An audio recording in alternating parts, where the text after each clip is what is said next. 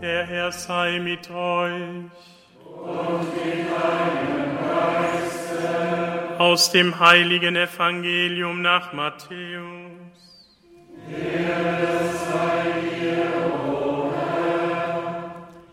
In jener Zeit, als die Pharisäer hörten, dass Jesus die Sadduzäer zum Schweigen gebracht hatte, kamen sie bei ihm zusammen. Einer von ihnen, ein Gesetzeslehrer, wollte ihn auf die Probe stellen und fragte ihn, Meister, welches Gebot im Gesetz ist das wichtigste?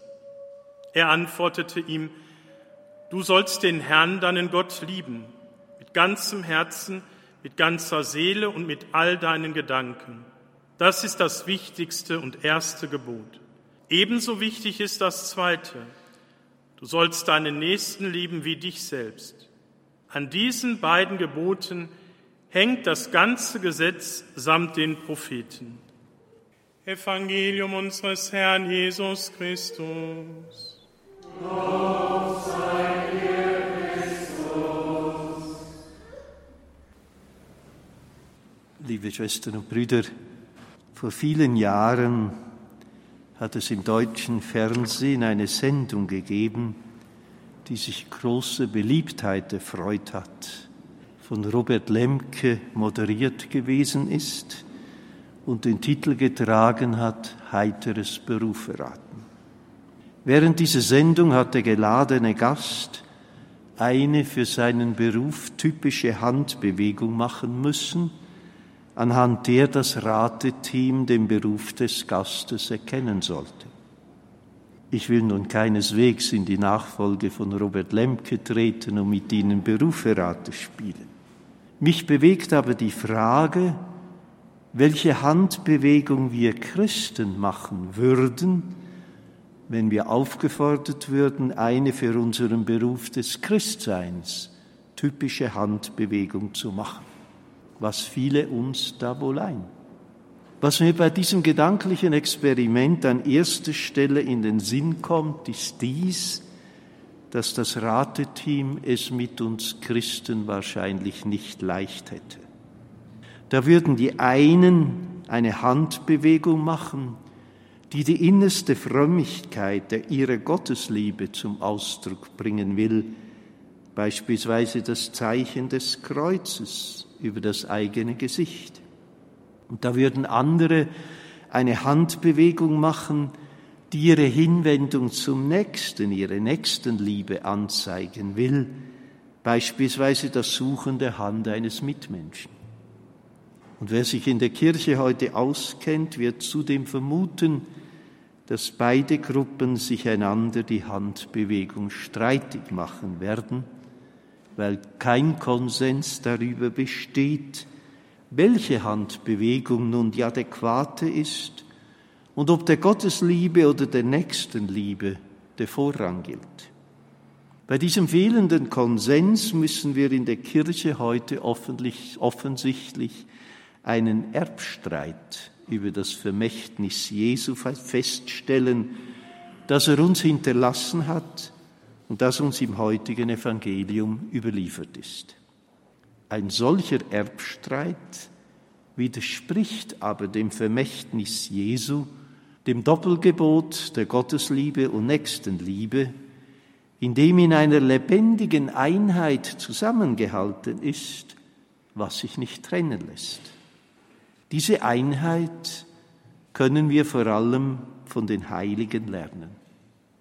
Für sie besteht das sicherste Kennzeichen der Echtheit der Gottesliebe in der selbstlosen Hingabe an den Nächsten, die sich als Konsequenz des Glaubens erweist, der in der Liebe wirksam ist.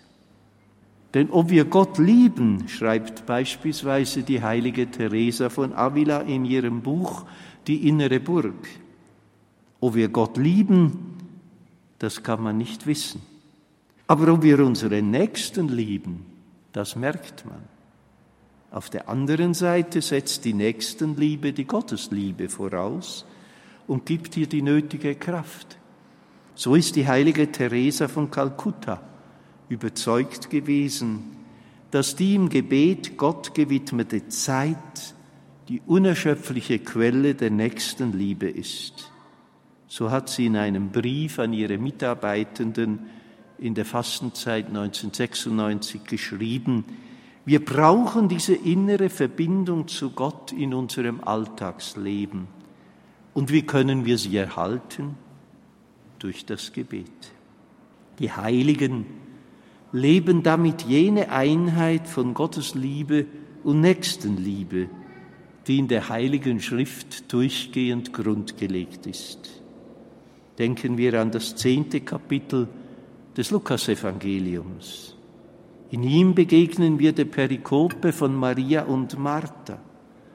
Von Maria, die Jesus zu Füßen sitzt und seinen Worten lauscht, und von Martha, die Jesus untrieblich bewirtet, wobei Jesus für Maria mit den Worten sich einsetzt, dass sie den besseren Teil erwählt hat, nämlich das wirklich Notwendige. Diese Perikope voraus geht aber die Geschichte vom barmherzigen Samariter, mit der uns zugemutet wird, dass wir Gott auch und gerade im bedürftigen und notleidenden Menschen begegnen können und sollen. Mit der Abfolge von beiden Geschichten wird uns ans Herz gelegt, dass eine Nächstenliebe, die Gott vergessen würde, auch das eine wirklich Notwendige vergessen würde. Denn wer dem Nächsten nicht Gott gibt, gibt ihm zu wenig. In der Liebe zu Gott muss aber auch der Nächste gegenwärtig sein, weil es Jesus Christus selbst ist, der im Nächsten auf uns zukommt.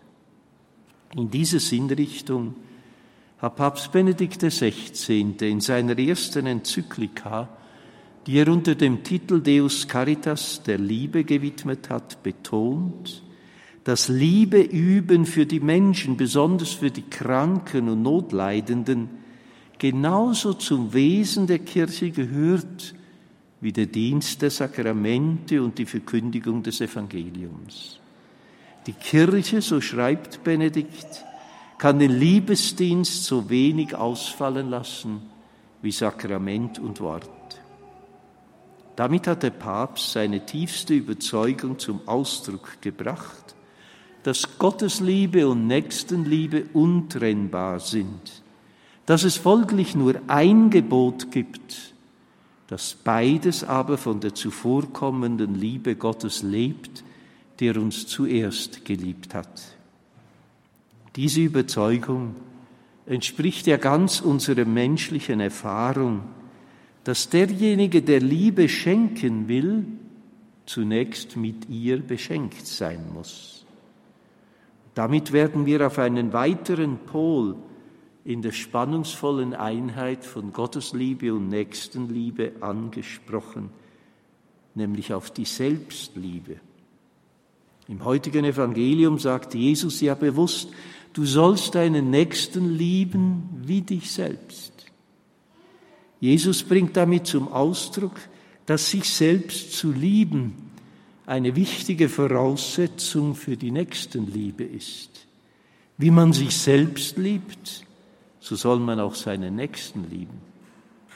Dass in der Selbstliebe die Kraft wahrer Nächstenliebe gegeben ist, leuchtet spätestens dann ein, wenn wir die Gegenprobe machen.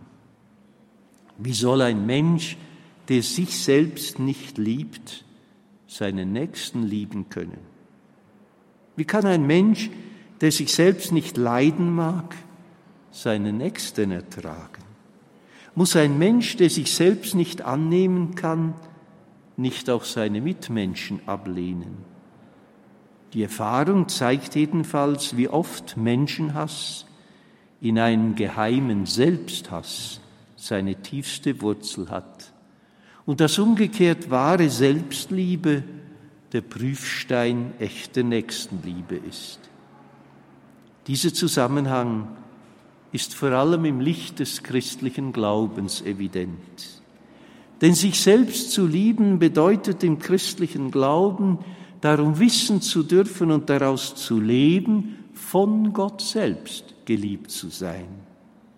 Darin besteht die Grunderfahrung des christlichen Glaubens, der den Menschen mit neuen Augen betrachtet. Der Glaube hat sogar den Mut, das neuzeitliche Selbstverständnis des Menschen zu korrigieren und zu vertiefen. Am Beginn der Neuzeit hat René Descartes den Menschen mit der Kurzformel definiert, cogito ergo sum. Ich denke, also bin ich. Diese letztlich einseitige und ärmliche Kurzformel wird vom christlichen Glauben mit der befreienden Kurzformel überboten, amor ergo sum. Ich werde geliebt, also bin ich. Wenn der christliche Glaube uns die Zusage schenkt, dass ich von Gott über den Tod hinaus bis ins ewige Leben hinein geliebt bin, wie kann ich dann Gott lieben, wenn ich mich selbst nicht liebe? Dabei versteht es sich von selbst, dass die Erfahrung von Gott geliebt zu sein unsere Nächstenliebe keineswegs den Ernst nimmt, sondern ihre Leidenschaft die Gelassenheit des Glaubens zurückgibt. Denn wenn wir in der Begegnung mit Gott uns von ihm, von unserer Sorge um uns selbst heilsam entlasten lassen, können wir uns erst recht belasten lassen mit den Sorgen unserer Mitmenschen, die auch die Sorgen Gottes sind. Der Primat der Liebe Gottes zu uns Menschen, liebe Schwestern und Brüder, wird uns dabei nirgendwo so sehr erfahrbar wie in der Feier der Eucharistie. In ihr begegnet uns Christus und schenkt uns seine Liebe in der zutiefst möglichen Weise. In der frühen Kirche hat diese Feier deshalb einfach den Namen getragen, Agape, Liebe. In der Eucharistie wird jene Liebe gegenwärtig, mit der Jesus am Kreuz sein Leben für uns Menschen und unsere Erlösung dahingegeben hat. Unsererseits können wir diese Feier nur in Liebe vollziehen, indem wir uns in diesen Akt der Hingabe Jesu hineinnehmen lassen. Wir können bei der Darbringung der eucharistischen Gaben nicht einfach außen vor bleiben. Wir sind vielmehr eingeladen und herausgefordert, uns in diese Darbringung persönlich hineinnehmen zu lassen – Selbsthingabe in Christus für andere zu werden. Im eucharistischen Hochgebet bitten wir deshalb Gott, dass die Hingabe Christi, die wir in der Eucharistie feiern, uns innerlich werde und wir hineingenommen werden in die Liebe Christi zu den Menschen und wir selbst im Alltag lebendige Hostie für andere werden. Wenn wir in der Eucharistie mit Christus vereinigt werden, werden wir zugleich mit allen vereinigt, denen Christus seine Liebe schenkt. Ich kann den eucharistischen Herrn nicht für mich allein haben, sondern ich kann ihm nur zugehören in der Gemeinschaft mit allen, mit denen er seine Liebe kommuniziert.